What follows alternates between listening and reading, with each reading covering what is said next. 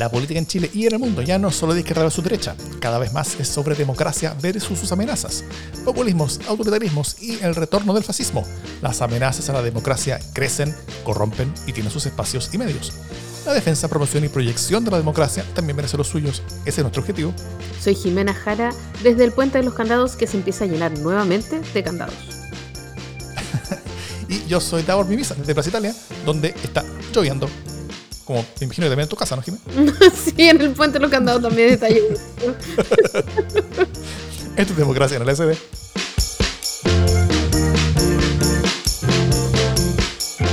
¿Cómo estás, Jimena Jara?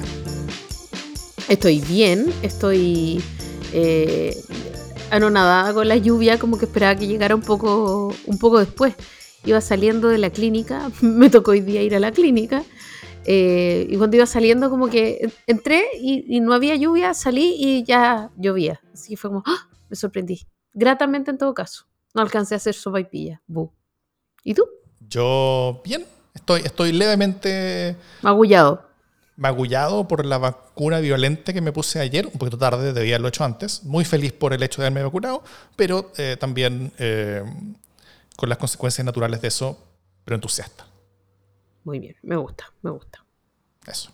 Bueno, hoy día vamos a conversar ya sobre las consecuencias del caso de Democracia Viva, ¿ya? O sea, eh, que ya se pueden ver algunas varias sobre este que parece ser el mayor caso de crisis política del gobierno hasta ahora. Eh, y luego vamos a ver sobre qué es lo que nos dice, qué es lo que nos deja esta discusión en torno a la acusación constitucional de Marcos Ávila, el ministro de Educación, que, cuya, cuya decisión, cuya votación va a ser pocas horas después que nosotros grabemos esto, así que no, vamos a hablar mucho como sobre esto, pero, eh, pero, pero, pero sí yo creo que cómo se da la discusión permite tirar algunas líneas, ¿no? Me parece. Vamos. Muy bien. Pero antes un par de noticias de la casa porque está pasando harto en el tema de los 50 años. Patricio Fernández tuvo que renunciar a su cargo de coordinador del tema. El gobierno decidió no reemplazarlo. Y por cómo va la discusión, em, parece que vamos encaminados a conmemorar los 50 años, no el golpe, sino que el pronunciamiento, como dijo Jimena Jara en Twitter hace algunas horas. Pero en Democracia en la SD vamos a abordar ese proyecto desde nuestro propio aporte, que va a ser Proyecto 50. ¿Cómo está avanzando esto, Jimena? Que ya falta poquito, ya faltan menos de dos semanas, una semana y media. Ay, ni que lo digas. Eh, está avanzando a buen ritmo. Tenemos, eh, se armó un equipo increíble. Eh, hay tres historiadoras y una abogada investigando, buceando en los archivos de la Biblioteca Nacional para poder contar con todo el material que vamos a requerir para narrar un lapso de en total 100 días, 50 días antes y 50 días después del golpe de Estado no digamos pronunciamiento militar, por favor, eh, de ese infame golpe militar. Eh, y vamos a hacerlo de una manera bien creativa también en lo narrativo. Eh, pero lo interesante es que ya habíamos contado que teníamos a Biodemos con nosotros, que teníamos al COES casi cerrado, ya hoy día COES se terminó de subir este barco. y además tenemos un media partner que es la Radio Universidad de Chile. Así que estamos felices porque esto crece no solo en voluntariado, recordemos que esto era un proyecto chiquitito, chiquitito, eh, con tres personas y hoy día ya es un equipo bastante más robusto y tenemos socios y tenemos gente que está interesada en que esto salga, eh, lo cual, tú sabes, como, como, es con un gran poder viene una gran responsabilidad. Eh, así que estamos ahí muy responsables y un poco aterrados también, pero eh, sí, estamos, estamos bien entusiastas con, cómo ha, crecido esto. Esto está siendo harto más ambicioso de lo que nosotros quisimos hacer inicialmente y se va a transformar probablemente en el proyecto más ambicioso de la historia de democracia en el CD, más allá que la Ultra, más allá que otras cosas que hemos hecho. Así que nada, pues estamos bien entusiastas, contentos con un poquito de susto, pero, eh, pero esperando que todos, que todos escuchen lo que ser Proyecto 50, sus 51 capítulos que van a ser en el, como en el podcast Proyecto 50 y además los capítulos adicionales, porque eh, vamos a tener durante siete semanas, esas siete semanas, vamos a estar con dos programas a la semana en este canal, en Democracia en el SD. Con, un, con este programa que es el normal, que va a ser tradicional, entre, con, con, con, con el conmigo y, a veces con invitados. Y, eh, y, además vamos a tener otro, un segundo programa a la semana que va a ser como sobre reflexión de los 50 años. Vamos a profundizar temas con académicos, con, distintos temas, cosa de estar... Eh, de estar eh, entregándole sustento más de fondo a lo que eh, vamos a estar haciendo por el lado con el Proyecto 50, ¿no? Así es, y mm, también quiero decir que va a tener un acompañamiento o complementariedad con redes sociales. Vamos a tener Twitter y vamos a tener Instagram también, que van a ser espacios distintos y complementarios eh, como para poder hacer una mirada más inmersiva. Así que estamos súper entusiasmados. La próxima semana ya los vamos a invitar a seguir a todas esas redes que ya van a estar activas y ya van a estar andando. Eso es, es una promesa. Es una promesa. Eh, bueno, lo otro es que se viene pronto el LSD sin censura, que es el capítulo especial que como todos los meses hacemos como agradecimiento a nuestros aportantes que nos apoyan mes a mes. Así que quienes quieren unirse a este grupo de personas que nos apoya con el monto mensual que ustedes quieran para hacer más y mejores podcasts en defensa de la democracia, como por ejemplo lo que estamos haciendo con Proyecto 50, lo pueden hacer en los links que tenemos en las notas del podcast que nos escuchan o en la descripción del video si nos ven y recibirán este capítulo de democracia de LSD sin censura eh, y los que vendrán. Solo recuerden que lo que se dice en LSD sin censura se queda en LSD sin censura idealmente. Nos ha pasado otras cosas, pero menores. Casi siempre mantiene el secreto.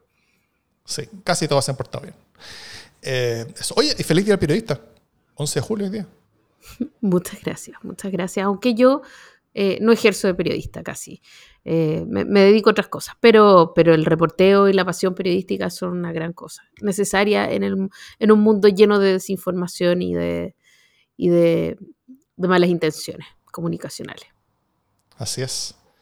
Eh, solo quiero recordar que el día del ingeniero llegó, pasó y no tuvo nada. Pero bueno, así son las cosas en este podcast. Pero Davor, ¿a quién le importan estos días gremiales? Pasó tu cumpleaños y me olvidé. Esta vez no ocurrirá. bueno, fue el 14 de mayo, el Día del Ingeniero, para que lo tengas dentro de tu gente para otros años. A sí, lo, voy a anotar, me lo, me lo, voy a tatuar aquí, en la escápula. ya, ¿vamos con el tema de la semana? Vamos.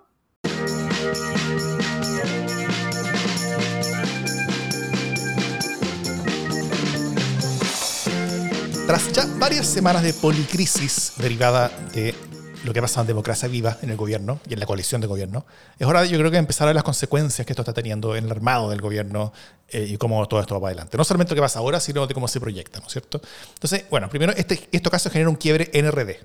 Eh, Me gusta toda la policrisis, fíjate, se parece como el poliamor.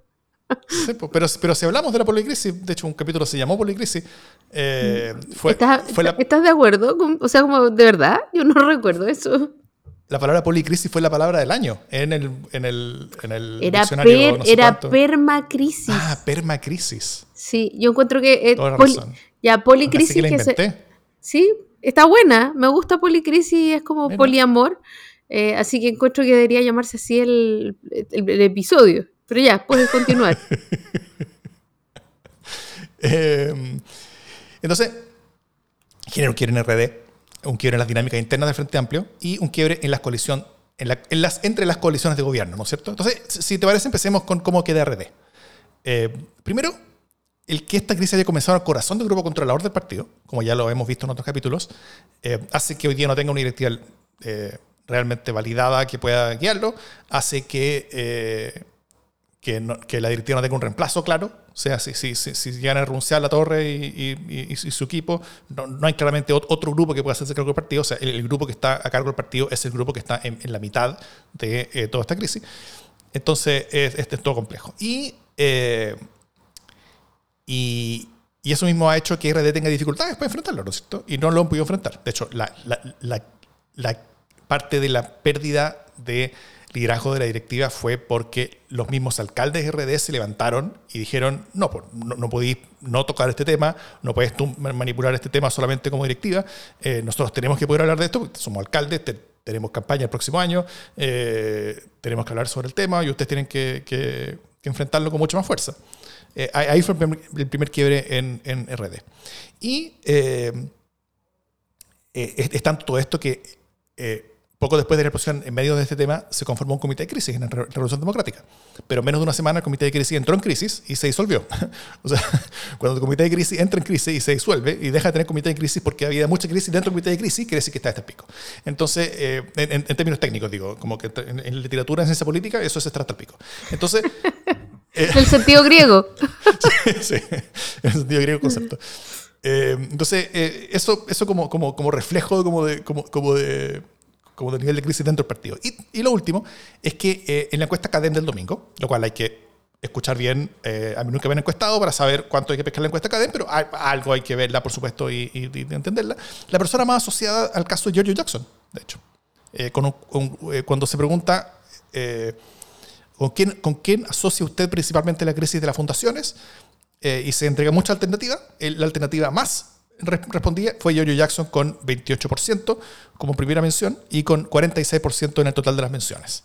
Eh, seguido de el ex Seremi de Vivienda Antofagasta y el presidente de la Fundación eh, Democracia Vida, después el presidente Boric, después Caterina Pérez, después Carlos Montes, después La Torre eh, y, muchos después otros. Pero Giorgio Jackson el primero. Siento que en verdad Giorgio Jackson no, no hay mucho, mucha relación en términos formales, pero eh, pero simbólicamente sí tiene que ver, ¿no es cierto? Porque Jackson es como el líder original de RD, así que su suerte está inexorablemente conectada a la suerte de su partido. Y además es parte del grupo controlador de RD.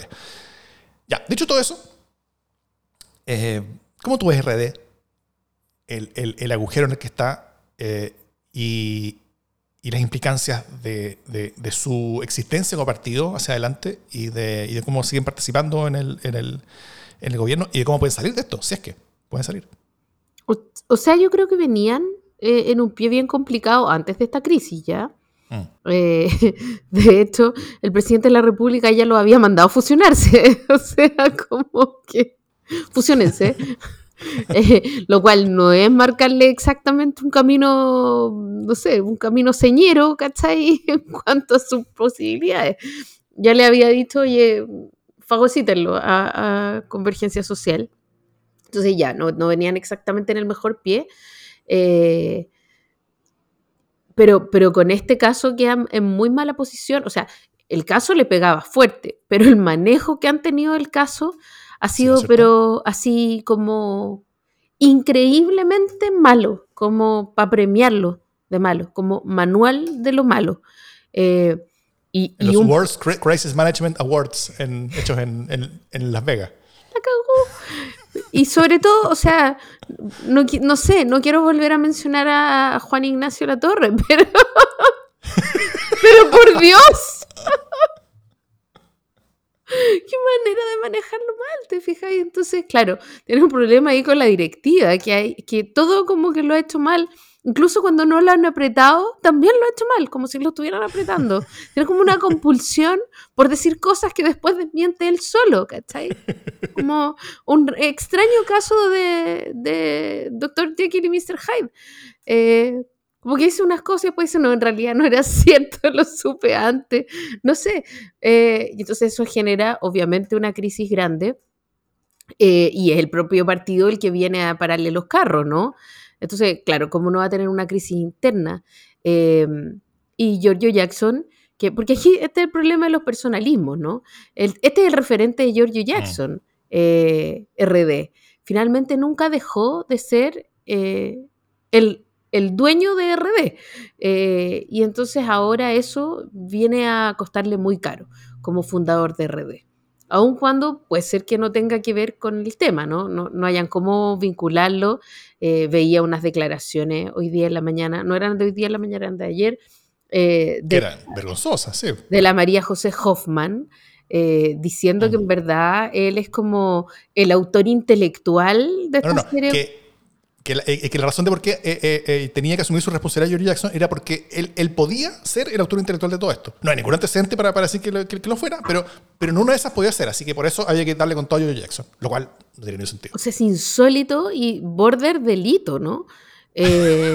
pero, pero como ya tratando de meterlo, y lo, que me parece insólito, voy a, voy a volver a RD, pero voy a salir un segundo para decir esto, que me parece insólito como el nivel de empeño que le pone la derecha en enfaenarse a Giorgio Jackson cuando podrían sentarse y comer cabritas mientras el socialismo democrático trata de faenarse a Giorgio Jackson. o sea, ¿por qué te implicas en un cacho que, que ¿para qué? Si igual hay gente que lo odia más que tú de adentro. Eh, eh, me parece raro, ¿no? Como, bueno, pero bromas aparte, la posición es bien compleja. ¿no? Y la posición de RD en general y la posición de Giorgio Jackson en particular, porque eh, de qué manera logra eh, el presidente sostenerlo ahí, obviamente que es su facultad, su derecho, eh, pero también cómo sigue administrando y cómo sigue ejecutando en los planes de gobierno el Ministerio de Desarrollo Social, que con, con un ministro que está absolutamente en vitrina por cosas que no tienen nada que ver con el ministerio, más allá de un caso de la fundación, esto como que los casos de fundaciones son todos de Giorgio Jackson. Cada vez que sale una fundación le van a poner el micrófono a Giorgio Jackson. Eh, y eso es bien brutal. Hoy día apareció una cuestión así como eh, súper eh, colateral hasta ahora, que es una fundación en la que está implicada una hermana de Giorgio Jackson, y él dice como, oye, pero no tiene nada que ver con mi ministerio, o sea, como que basta, ¿cómo, cómo voy a tener que contestar yo todas las pelotas? Pero le llevan todas las pelotas finalmente. Eh, entonces él está en una posición muy debilitada y RD también está en una posición muy compleja. Yo no sé cuáles son sus caminos de futuro. Eh, si quizás es buena idea que vayan y se fusionen. Eh, si tienen otros caminos de alianza, pero una cuestión que yo les recomendaría, pero inmediatamente, así como que mañana en la mañana, es operarse la directiva que tienen. O sea, en verdad no, no veo futuro por ahí. Como estrategia política de calidad no, no te la veo. Ahora, el, el problema ahí es que esa directiva es el, como ya hemos dicho hartas veces, es el resultado de esta unión entre ese grupo controlador del 2018 con la UNE que, entra, ¿no es cierto? Es unión que es representada en esta relación entre, eh, Daniel, eh, entre, entre, entre Daniel Andrade, que, era de la UNE, y Caterina Pérez, que era la líder de, ese mundo oficialista, que era candidata a presidenta del partido RD. Eh, relación que no era solamente personal, sino que también era política en ese sentido. Y, y, y La Torre es básicamente el sucesor de Caterina Pérez, o sea, no es alguien que le ganó a ese mundo, sino que La Torre es parte de ese mundo.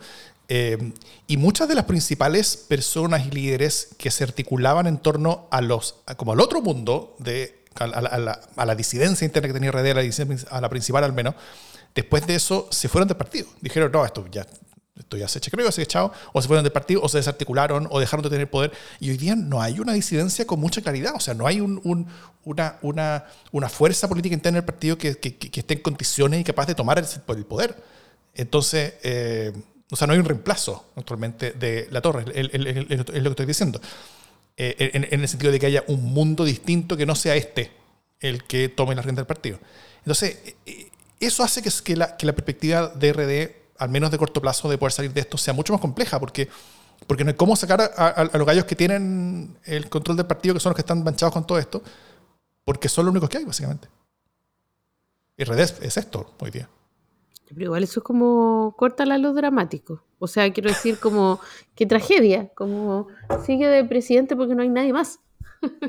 Es que esa es básicamente la razón de por qué ha seguido presidente.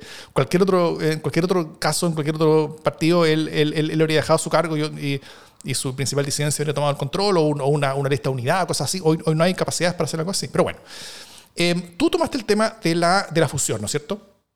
Y eso habla de, las de las relaciones dentro de la coalición. Eh, sobre todo entre RD y Convergencia Social. Eh, acá Común está como mirando la cosa de lejos nomás, eh, como, como intentando que no nos miren mucho.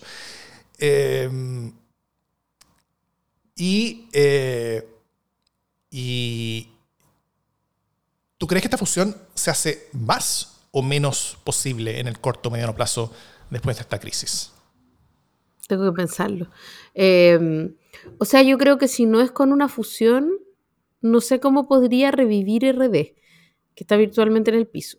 Pero eso no significa que vayan a querer. Eh, la verdad, yo carezco absolutamente de los eh, de las formas de sociabilidad de, frente a amplistas, ¿no? Eh, entonces podría imaginar que quizás ellos sí quisieran mantener su identidad dentro de lo posible, aun cuando eh, no entiendan de qué manera podrían proyectarla. Creo que lo más práctico es una fusión, pero creo que no necesariamente van a tomar la decisión más práctica.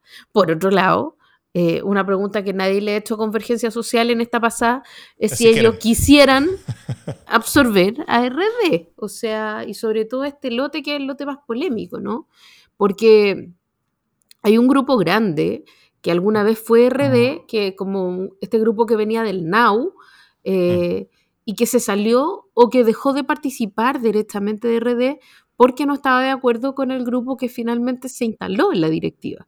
O sea, hay un problema y un quiebre bien grande. Eh, y por lo tanto ahí salió mucha gente, gente que ya no está en RD, que yo no sé si va a tener interés alguno en sumarse en la versión fusión, ¿cierto? Entonces hubo una, una, una huida de militantes en su momento. Eh, ahora probablemente pueda haber otra. Eh, y la gran pregunta que uno se hace es si además eh, a Convergencia Social le conviene sumar a este mundo RD y no al RD como versión histórica. sí. Bueno, hace unos meses RD era el que tenía dudas, ¿no es cierto? porque tras la elección de Boric, Convergencia Social se había convertido en el partido más grande de, de Frente Amplio. Cosa que, que, yo creo que para RD era una cosa media, media rara. Eh, me, imagino que fue como el shock que sintió RN en su momento cuando la UDI lo sobrepasó electoralmente. Eh, RD estaba acostumbrado a ser como el partido eje hegemónico, el primero, eh, el, principal de todo esto. Y después de la presidencia de, o sea, y después de la elección de Boric, como, como, como, pasan en estas cosas, Boric arrastra no solamente a la gente de su mundo, sino que sobre todo a la gente de su partido dentro de su mundo. Entonces, Convergencia Social naturalmente se convierte en el partido con mayor representación parlamentaria, eh, con mayor peso en el, en el, gobierno, lo cual es normal. Y, y RD tal vez estaba pensando que tras el gobierno, ellos, cuando ya Boric no fuera el presidente, eh, ellos podían volver a ser el partido más grande y podían tener mejores condiciones ahí, ¿no es cierto? Mm. Porque... Eh, porque, porque cuando un partido, o sea, un partido no tiene solamente una directiva nacional, sino que tiene directiva en cada región, tiene, o sea, tiene solamente una directiva en cada región, tiene, tiene solamente una directiva en cada una de las comunas donde opera como organizadamente, eh, tiene una directiva nacional, tiene, tiene un comité político, tiene, tiene como una cosa de instancia. Entonces, cuando tú tienes varios partidos, dos o tres, que piensan en fusionarse, eso implica que los cargos no, no, aumenta el número. O sea, el número de cargos son los mismos, pero ahora hay que repartirse no entre un partido, sino que entre tres partidos. Y eso implica que las personas con cargos van a ser muchas menos dentro de lo que era cada partido. Entonces, eh, importa mucho el peso relativo de los partidos a la hora de esa repartija. Y por eso los partidos que creen que están disminuidos en su tamaño eh, con respecto a lo que podrían estar en el futuro, eh, tienen poco interés en fusionarse. Y los partidos que se ven a sí mismos como grandes y poderosos en este momento, o más de lo que podrían ser en el futuro, tienen mucho interés en funcionarse ahora en vez de funcionarse después. ¿No es cierto? ¿Se, entiende la, lógica? Mm, mm, sí. Em, entonces, eh, pero lo que cambió ahora es que después de esta crisis yo creo que RD dejó de pensar que su futuro era más brillante que su presente. Entonces, eso lo que hace a RD es cambiar su posición de de mejor funcionarnos después a mejor funcionarnos ahora, que incluso con todo esta que acá, eh, no hay tanta perspectiva de que esta cosa mejore y, el, y como una salida como el, como que tenemos ahora podría ser bueno. Y desde Convergencia Social, eh, también yo creo que hay, hay, hay, intención ahora, al menos de algunos, eh, Gonzalo Winter, por ejemplo, habló de, de, de, esta posibilidad recientemente, porque ellos sí se saben mayores y se saben más grandes y saben que una negociación ahora puede tener mejores condiciones para ellos. Entonces, sería un costo reputacional el, el, el, entrar, el, como el, absorber a este mundo que hoy día como, su marca es como la peste, ¿no es cierto? RD, pero, eh, pero, pero RD en este momento tiene menor valor accionario que valor libro, si lo hiciéramos con un análisis eh, bursátil financiero, en, el sentido de que, de que su marca vale huevo, pero igual tienen alcaldes, tienen estructura, tienen gente, tienen, o sea, suman electoralmente. Eh, eh, independiente de su marca, o sea, eh, suman electoralmente. Entonces, su, su, su, valor libro, y cuando el valor libro es mayor que el valor bursátil, es una buena oportunidad de compra para cualquier empresa y para cualquier partido, una buena oportunidad de absorción. Ahora, la pregunta es, mira, mira lo que te voy a preguntar. la pregunta es, ah, ¿RD es más su directiva? Así, así su mini directiva o su mundo territorial. Yo tengo sospecha de que hay distintas, o sea, es bien diferente el RD que hay fuera de Chile. Estoy pensando en gente como Carla Antman eh, y alcaldes en general RD versus la torre y ese mundo que es como más detonado, ¿o no? ¿O estoy hablando tontera? O sea, es, distinto. Hay, hay, hay, hay, varias cosas que son, que hay varias capas, obviamente, como que partido es, un tejido complejo. Eh, pero yo sí creo que RD, desde esa elección del 2019, eh, por ejemplo, nunca se supo cuánta gente participó en la selección interna. No sé si tú sabes eso. Nunca publicaron. O sea, como que dijeron el resultado de qué porcentaje sacó cada lista, pero no dijeron cuánta gente votó. Y eso, cuando tú no dices cuánta gente votó, es porque, cuando, es porque tú no quieres que se sepa que votó poca gente, ¿no es cierto? Eh, y desde entonces ha votado poca gente. O sea, el, RD es un partido con muy poca orgánica y es un partido bastante más de papel de lo que era antes. Cuando era una cosa importante, cuando era como una, una como fe de futuro importante, como un proyecto político de, largo plazo. Hoy día, eh, después de selección sobre todo, se transformó en una cosa mucho más como de... como como, como, una, como una fachada sin mucho detrás. O sea, eh, y,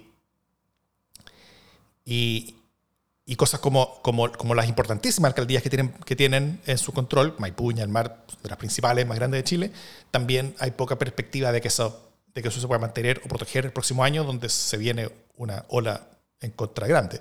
Entonces, eh, sí, eh, me ha complicado. Y, y si te parece, como último tema de esto, eh, ¿cómo están las relaciones ahora entre las coaliciones? ¿No es cierto? ¿Cómo? Porque socialismo, el, el, tú también en, en, en, Twitter estabas como semi burlándote hace un rato de que, de que el, el PS alza la voz, ¿no es cierto? Y que, y que Yo burlarme jamás, jamás.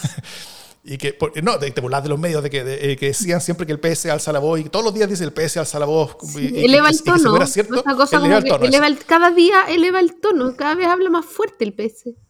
Y si, y si fuera cierto que eleva el tono eh, todos los días, ahora sería como una, no sé, pues, estaría como retumbando un nivel. Eh, como Motorhead, ¿cachai? Claro. Es imposible de escuchar. Entonces, claro, un, un, un, Doom Metal, Death Metal. Dayside, ¿ah? Ah, en mis referencias ocultas de, eh, y eh, yo, yo, tenía amigos que escuchaban esa música y era, era, todo bien terrible, la verdad. Yo tuve un novio eh, que escuchaba esas cosas, o sea que no te explico.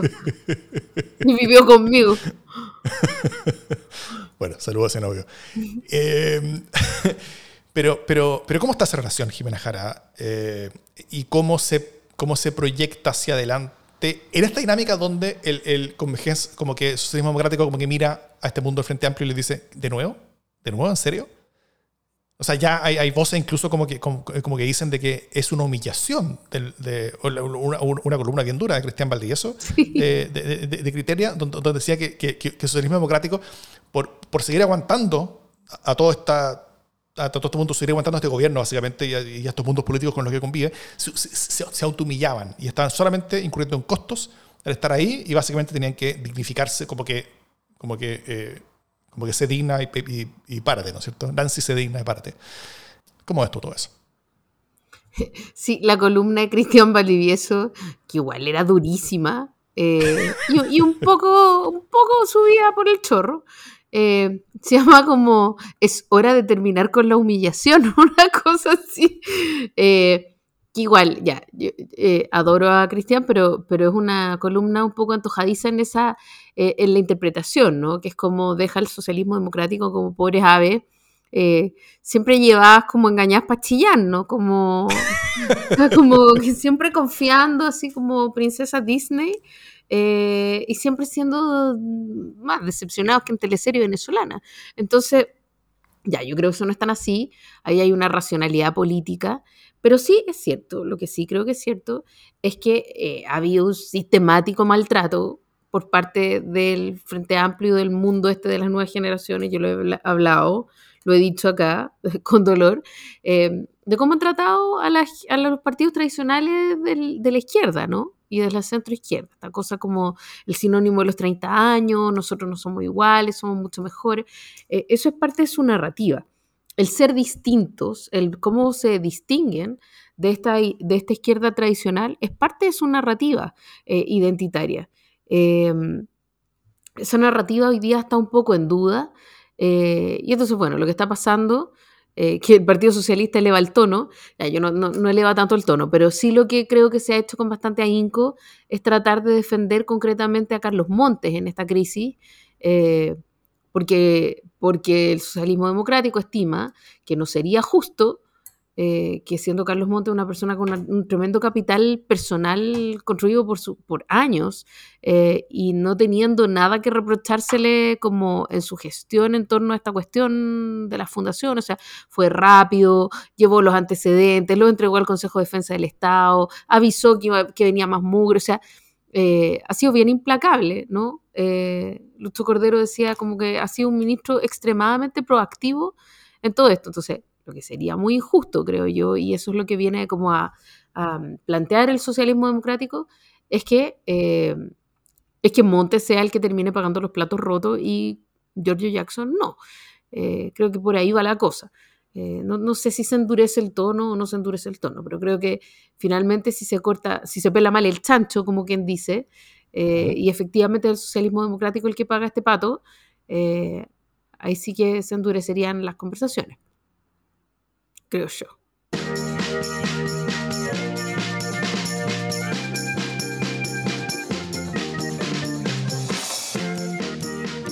Em, bueno, en la historia del futuro, uno, uno, uno puede proyectar cómo van, a pasar, cómo van a pasar las cosas. Yo ya veo la imagen, ¿no es cierto? A la hora de, negociar coaliciones, el, el, PC junto con el Frente Amplio van, a llegar a la sede del PS, como suelen hacerlo. El PPD, que va a estar ahí ya, eh, se va a levantar y va a decir, no, con ellos no, mirando al Frente Amplio, los va a apuntar y les va a decir, fuera, ah, con, con, eh, con una, una, vuelta a 180 grados con respecto a lo que pasó hace un par de años. Excepto, ustedes se van, excepto si me cuentan lo único que yo quiero, lo único que yo necesito, que es el pastelazo de la semana.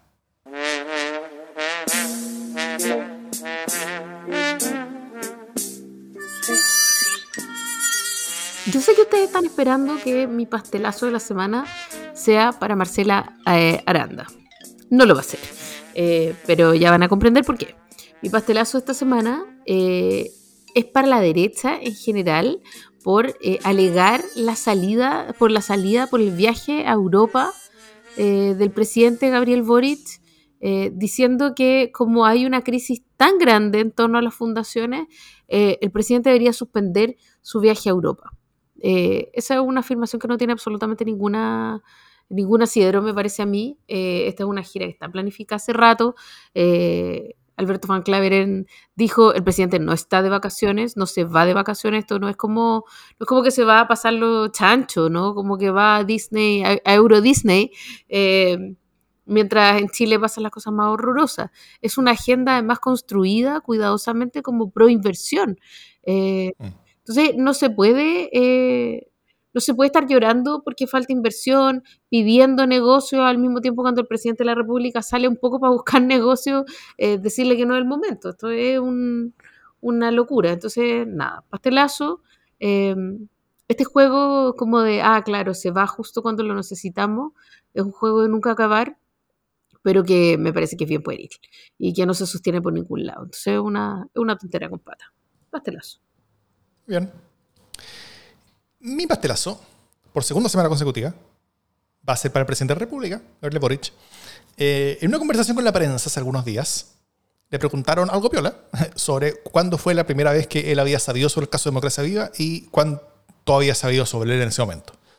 Eh, y ahí el presidente empezó como a improvisar, ¿no es cierto?, libremente una respuesta sobre que una diputada del Partido de la Gente les había hecho llegar como, como, eh, como, como, una denuncia al gobierno eh, más de una semana antes que el caso se hiciera públicamente, entre otros detalles. Lo cual hizo estallar a todo el mundo. O sea, recordemos que eso fue un par de días después de que la Torre había, dicho que él sabía, 10 días antes de, como que estallara la cuestión y todo el mundo se le cayó encima. Y después salió el presidente de la República ante un micrófono ante la prensa diciendo que, ah, yo también sabía antes. O sea, sale alerta en Palacio, porque si el presidente sabía de la comisión de delitos y no los denunció, de posible comisión de delitos y no los denunció, eso podía tener consecuencias incluso legales personalmente para él, lo cual es lo último que el gobierno necesita. Eh, rápidamente el ministro Cordero, como, como ha pasado hartas veces y como se está transformando ya en una cosa, una costumbre, eh, tuvo que contradecir al presidente, decir que eh, no, no, era que el presidente había sabido e-, este tema, sino que el, el, gobierno había recibido esa minuta y el gobierno está investigando y el presidente había sabido solamente cuando se sube una prensa. Y, yo creo que después de eso, como que todo el mundo político como dijo, mira, eh, como que hagamos como que, como que le creemos a Cordero, porque en verdad la alternativa es, sería como demasiado desastrosa. Este bueno ya tiene, es demasiado desastre y, como realmente nadie ganaría si es que, si que el presidente ya está, metido en la mitad. Entonces... Eh, Oye, ya, pero espérate, eh, mención paralela para Cordero como vocero, ¿no? Es como el vocero jurídico del, del gobierno. No es solo el ministro de Justicia, es como el vocero jurídico, porque para todas estas cosas sale como calmado. Oye, ya me Cordero. el, el vocero el vocero bomberil, como que, como, como que apaga los incendios. Hoy, hoy Vallejo no puede hablar sin cortar al lado, porque en verdad, claro, porque todos pueden meter las patas, como que en, verdad es, es, como supervisión adulta hoy en día en el gobierno. Entonces, ¿qué sabía el presidente cuando lo supo? Esas son las exactas preguntas que derribaron a Nixon en el caso de Watergate. En, en, en, en, estas como hearings en el, Congreso en Estados Unidos en la década de los 70. Y son las exactas preguntas cuyo, eh, cuya respuesta Boric decidió improvisar haciendo asociación libre en torno a un escándalo de corrupción. O sea, simplemente no podía. Si, si todo reloj está en llamas, lo último que el presidente debiera hacer es verterse encima un bidón con gasolina. Eh, si el presidente convierte, se convierte él mismo en parte de este problema, yo creo que el gobierno entero está jodido. Así que fue un gran, gran, gran pastelazo y es otra muestra de una como, falta de autocontrol con respecto a cuándo meterse en una discusión, qué decir eh, y, de, y, de, y de medir las consecuencias de las palabras que se tienen. Muy pastelazo.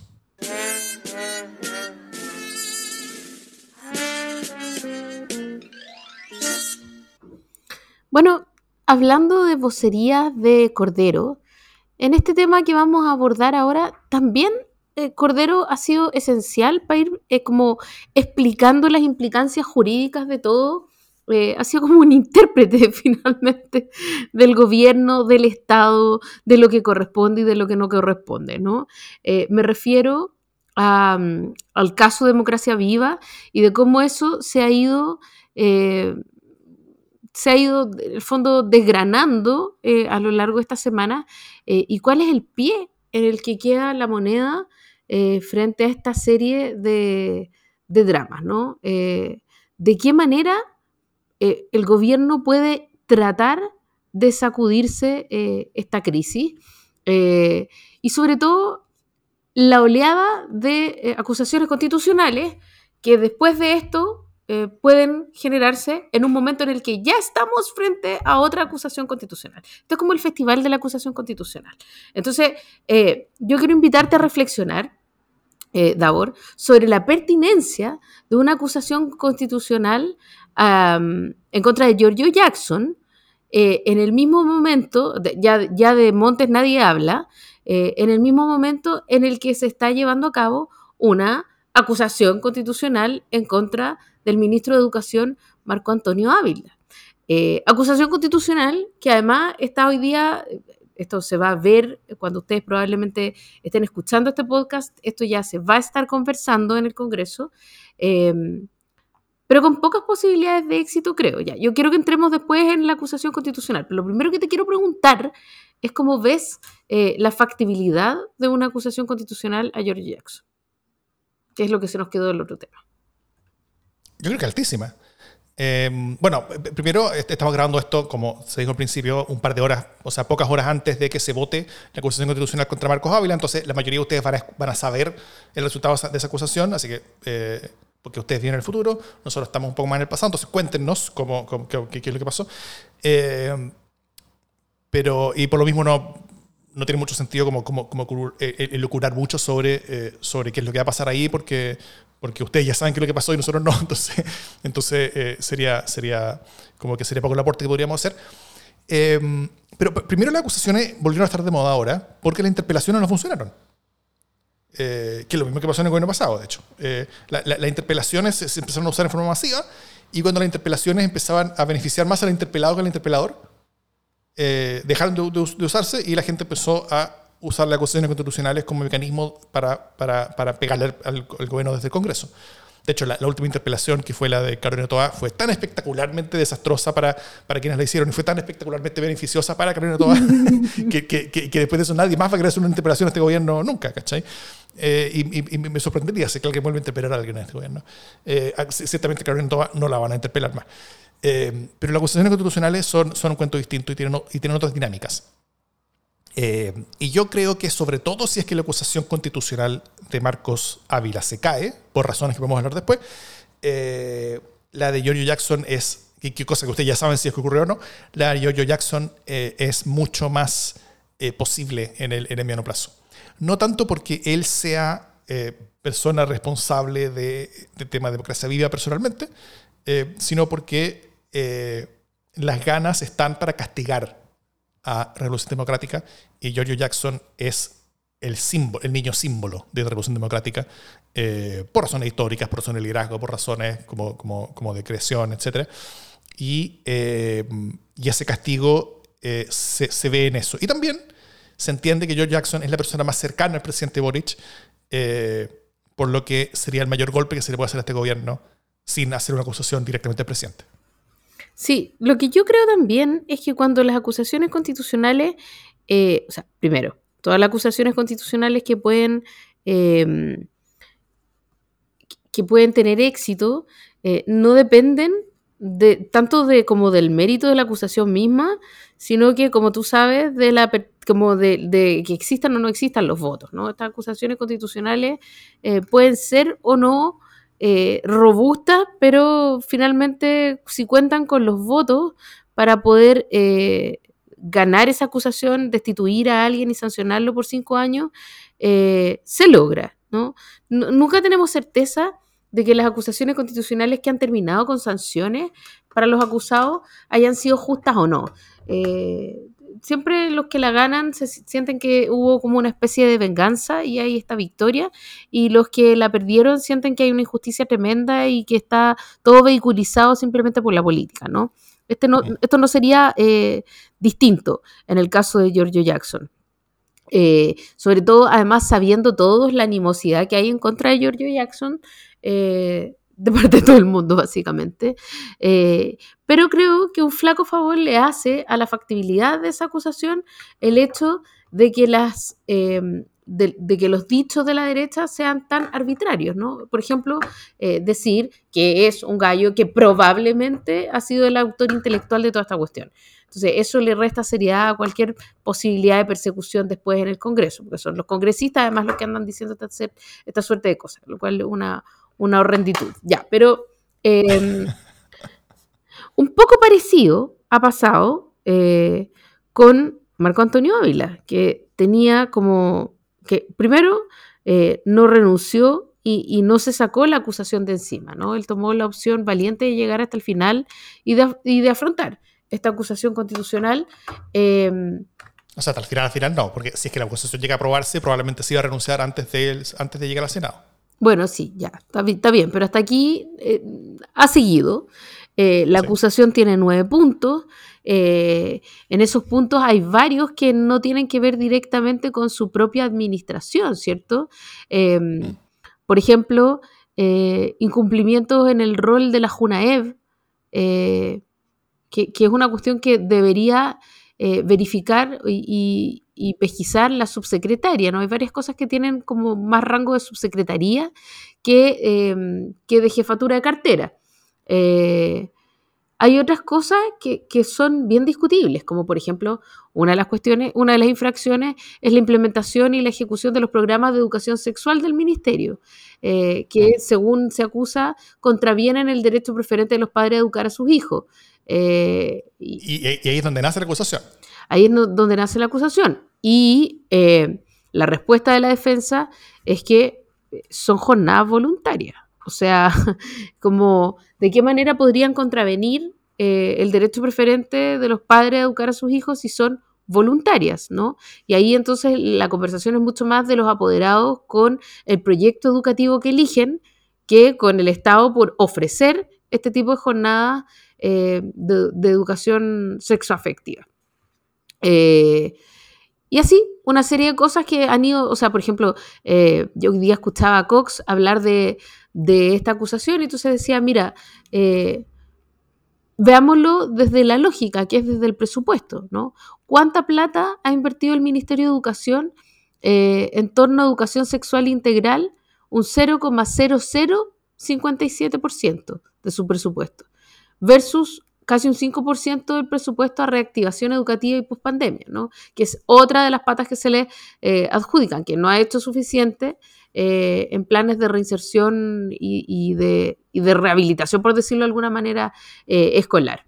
¿no? Entonces, eh, hay una serie de cargos, son nueve puntos, que han sido respondidos uno a uno por la defensa, pero, pero esta, esta acusación tenía mejores probabilidades para la oposición de ser, eh, de ser aprobada que los que tiene hoy día, en este momento, después de que llegara al Congreso Marcela Aranda, eh, que es parte de un grupo ultra de defensa, ya no me acuerdo ni cómo se llama, pero es como un grupo ultra conservador, como básicamente contra las diversidades sexuales, ¿no? Y, aquí yo, la gran pregunta, una de las grandes preguntas que yo me hago es quién le dio la pasada, quién le inscribió, quién, quién le echó ficha para que ella agarrara un micrófono y dijera lo que dijo. Pero finalmente, eh, las tonteras que habló, eh, como hablando de la condición eh, del, ministro, y siento que su condición había hecho como, había traspasado los límites de lo, de lo privado y que básicamente lo único que quería era hipersexualizar o generar ideologías de género donde fuera, eran tan absurdas, tan ridículas, tan mal habladas, de hecho, tan mal redactadas. De hecho, aquí yo, paréntesis, hablaba del libelo y no del libelo. Em, ya, mal, mal por donde fuera, que generaron em, la reacción contraria en la fila de la derecha. Entonces, en vez de robustecer y nutrir eh, los argumentos de la oposición, eh, lo hicieron quedar como ridículos, ¿no?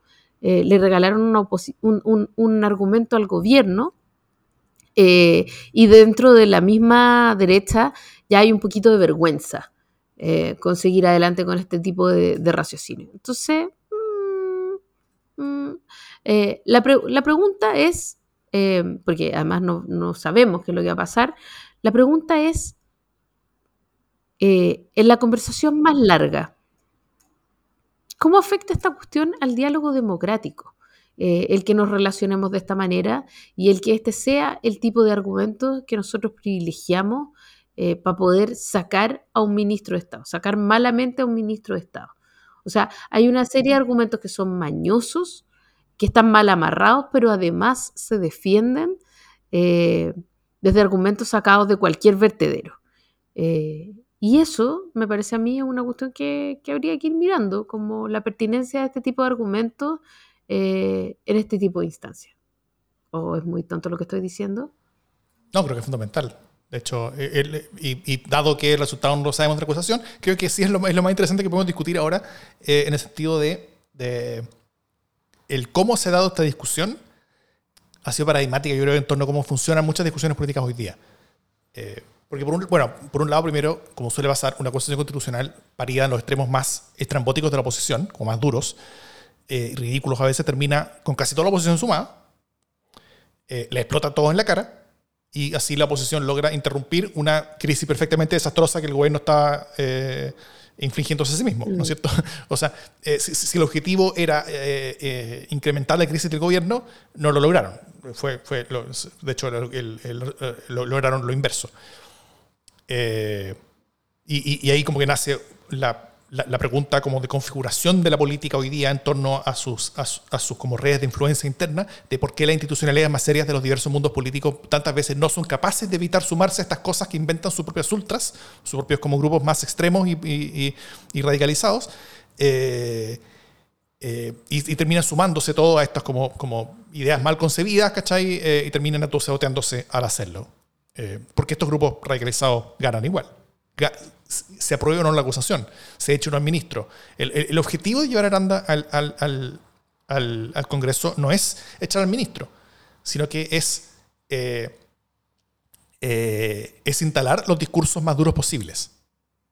Y hacerlo en ese lugar y hacerlo en ese contexto y que todos tengan que responder en torno a eso. Eh, aunque no sean mayoritarios, ¿cachai? Pero, pero sí van a ser mayoritarios dentro de, dentro de mundos crecientes de ellos como ellos son los que están hablando, como ellos son los que están siendo los duros, como ellos son los que están haciendo los más castigadores en contra de los progres, que la, forma en la que funciona la derecha, no, solamente en Chile, sino que en buena parte del mundo civilizado, es una derecha anti-progre, de eso se trata, es, es una derecha de reacción cultural. Eh, entonces, ese finalmente es el objetivo de, de, este mundo al llevar a gente como Aranda. No es casualidad que quien haya contratado a Marcela Aranda por tantos meses en el Congreso fue Johannes Kaiser el año pasado. Eh, Aranda es ultraconservadora, Kaiser no es ultraconservador. Eh, eso, no es lo que le mueve a él.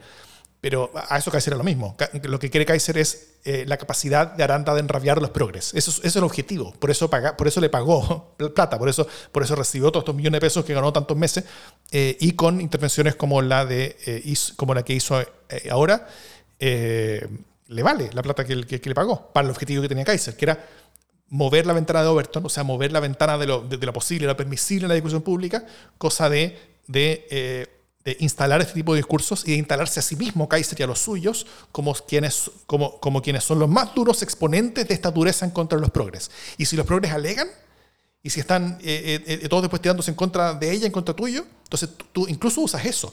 Y, la producción de medios en el mundo de la ultra usa los argumentos de Aranda, usa las lágrimas progres de los que alegan en contra de ella como, como argumentos que, que, terminan eh, profundizando la adopción de esos discursos y sobre todo profundizándose a sí mismos como los líderes que son más castigadores y más duros con respecto a ese mundo y con respecto a esa lucha, que es la lucha determinante y fundamental de al menos esa parte de la derecha y como ese mundo de la derecha, como cada vez más personas metidas eh, en las redes de la fachósfera en redes sociales, mm. eh, son, como, son como entienden a, cómo funciona la derecha. Entonces, si ya no se pierde la acusación, les permitió a ellos avanzar en esa agenda de radicalización eh, en lo que importa, que es reemplazar a la, derecha tradicional y hacerse desde esa ultra de mayor poder político, moviendo la ventana no aceptable. Ahora yo me pregunto si esa es una, o sea, esta que es una estrategia clásica de la ultraderecha, yo no sé si es una buena estrategia en este caso, porque em, por lo menos en el Congreso su bancada no es tan numerosa y lo que pueden estar haciendo en el Congreso, pero que también podría tener, estoy yendo un poco más lejos, pero que también podría tener eh, efectos en la conversación constitucional, es ir arrinconando a la derecha tradicional para que tome una decisión sobre si se va a aliar con ellos, que sería lo lógico si es que no, lo, si es que no, lo, no, los horquillaran tanto, en el fondo sería lo lógico que ellos votaran juntos. Eh, pero la, la estrategia o la táctica es es tan frontal eh, que, podría terminar arrinconando a la derecha tradicional eh, de manera que se alíe como con, no te voy a decir con la superizquierda, pero con la centroizquierda, eh, vayan tomando decisiones junto con la centroizquierda, generando un polo en el que es posible la negociación, ¿no? Esto trasladado a la conversación constitucional puede dar un resultado bastante distinto del que tienen calculado los republicanos, o estoy siendo muy, muy optimista. O sea, creo que eh, este nivel de agresividad de la estrategia hace que la derecha se sienta eh, avergonzada de ser de derecha. Es un poco el efecto Pamela Giles, ¿no? Cuando Pamela Giles todavía no pasaba, digamos, para el lado de la derecha o del, partido de la gente. Eh, esta cuestión que uno dice, mm, sí, sí, se supone que es como de izquierda, pero da un poco de, cringe. Eh, ¿No lo veis así? Como que en efecto la, la derecha tradicional pueda empezar a sentir que, uy, mejor juntarse con los otros, que por lo menos los conozco, sé lo que puedo esperar y generar acuerdos entre nosotros y dejar a estos loquitos afuera? Eso puede ser un efecto, pero yo creo que a los republicanos les importa menos eso. Porque yo creo que ellos, eh, después de su triunfo electoral en la elección pasada, ellos, tengan o tengan razón, eh, crecientemente están poniéndose en la cabeza de que ellos ya son la hegemonía de la derecha.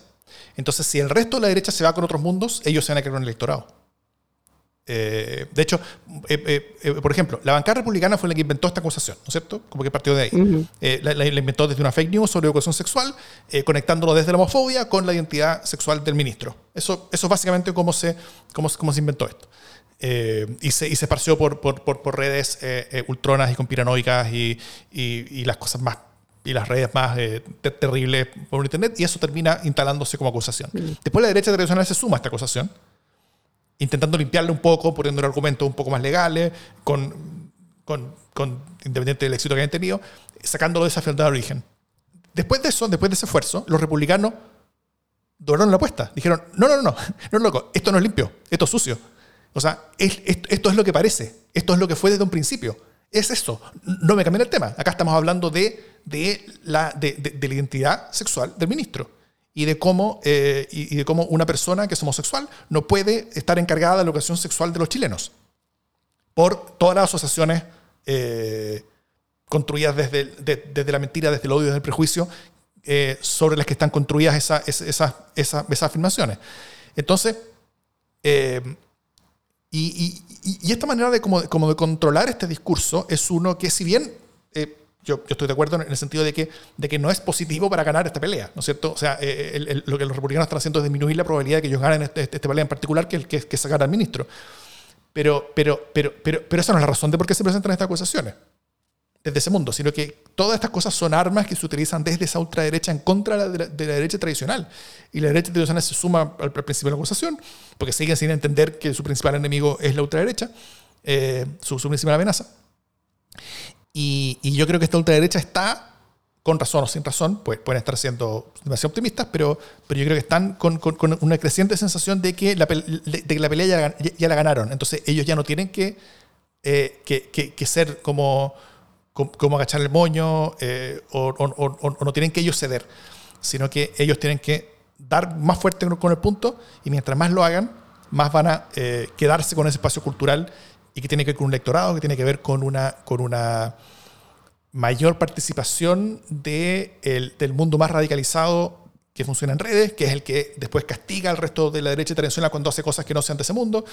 Eh, por ejemplo, cuando, cuando hay gente de la UIDO de RN que no puede decir que rechazan el golpe militar o, los, o, los, o la protección de los derechos humanos, siendo que muchas de esas personas sí lo decían antes, eso es porque ahora sí hay un ecosistema de gente que los está atacando si lo dicen. Y ese ecosistema no existía antes, ¿no es cierto? Entonces, todo yo creo que es parte de una cosa que, que, este mundo más ultra está mirando mucho más de largo plazo y no tanto desde la supervivencia al día a día, sino que están viéndolo como, como, como una forma de seguir corriendo eh, eh, ese espacio de poder e influencia que tienen ellos eh, a costa del espacio de poder e influencia eh, en, proceso de reducción en el que está esta derecha tradicional.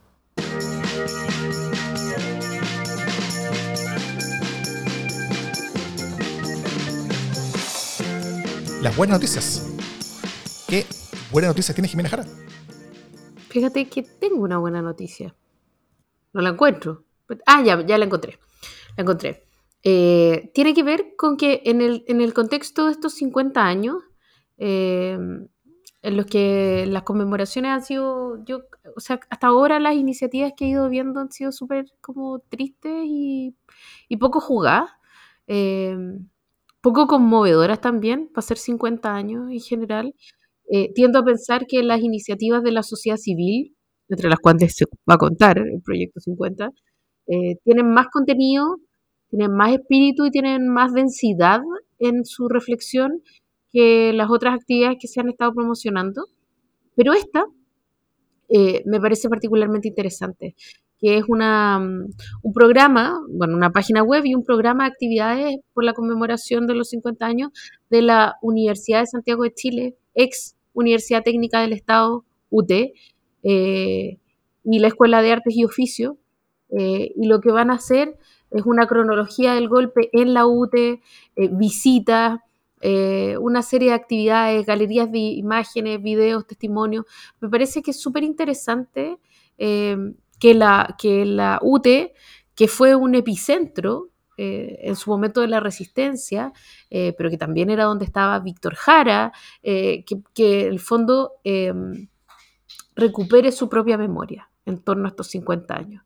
Eh, me parece un gran valor además que sea la universidad misma la que decide hacer esta reflexión sobre sí misma y sobre su rol eh, en ese momento, eh, homenajeando a la pasada a, los profesores, profesoras y estudiantes que, que, resultaron muertos, asesinados, detenidos, desaparecidos de esa casa de estudio. Ojalá hubieran hecho esto también las otras universidades, ¿no? Pasó con mm. profesores y estudiantes y funcionarios de la Universidad de Chile, mucho. Y pasó también eh, con estudiantes y funcionarios de la Universidad Católica. De hecho, un estudiante de periodismo, Eduardo Jara, eh, también fue asesinado. Eh, o por último, estos, estos ejercicios de memoria que permitan revisar cuál fue el rol eh, universitario en su momento. Eh, me parece que es súper valiente que la, que USACH, heredera de la UTE, haga este ejercicio y por eso lo destaco. Me parece que, ser capaz de mirarse en torno a un acontecer histórico tiene un gran valor. Muy de acuerdo. Em, mi buena noticia es que no toda la derecha está asumida en, lo que hablábamos recién en el tema anterior. Eh, Jorge Guzmán, que es diputado de Opoli, eh, dijo que el ministro está ejecutando el programa de gobierno en educación sexual. Eh, y eso no es mérito por una acusación, dijo. También rechazó con mucha fuerza las declaraciones, y, muchos también han rechazado con mucha fuerza las declaraciones de gente como Aranda o de, o de la doctora Cordero, que, también es diputada, que en el caso de Aranda es, más como parte de una estrategia política, en el caso de Cordero es como mala medicación nomás. pero, pero yo creo que hay esperanza mientras haya esa, esa, esa intención de, como, de, como, de, como resistencia dentro de, esta, dentro de este mundo de derecha que está siendo avasallado, yo creo que desde su ultronismo, desde su lado más ultrón. Entonces, eh, es una buena noticia que, que, exista esa resistencia, una buena noticia de que, eh, de que haya un, rechazo a estas prácticas, a estas políticas, incluso a esta acusación, como ya parece que, están, que, que está tendenciándose. Eh, así que nada, ojalá que les vaya bien en su esfuerzo. Así es. Oye, quiero destacar también que en nuestro panel de conversación en vivo, Roberto Santa Cruz, eh, que nos acompaña muchas veces, un, fiel escuchador de este podcast, eh, y Seremi de Transporte de la región metropolitana, nos cuenta que también Transportes tiene una, iniciativa, al menos en la región metropolitana, que es que, eh, que es poner los sitios de la memoria en la aplicación, en la app de red. Em, es decir, que uno va, a poder mirar también en su app del transporte público eh, cuáles son los sitios de memoria por los que va a ir pasando o que están cerca de donde uno se encuentre localizado creo que también tiene un, tremendo valor para que remiremos nuestra ciudad y volvamos a recorrer nuestra ciudad desde otra perspectiva y con otros ojos. Muy valioso. Así es, exactamente. Dicho eso, esto es democracia en el SD.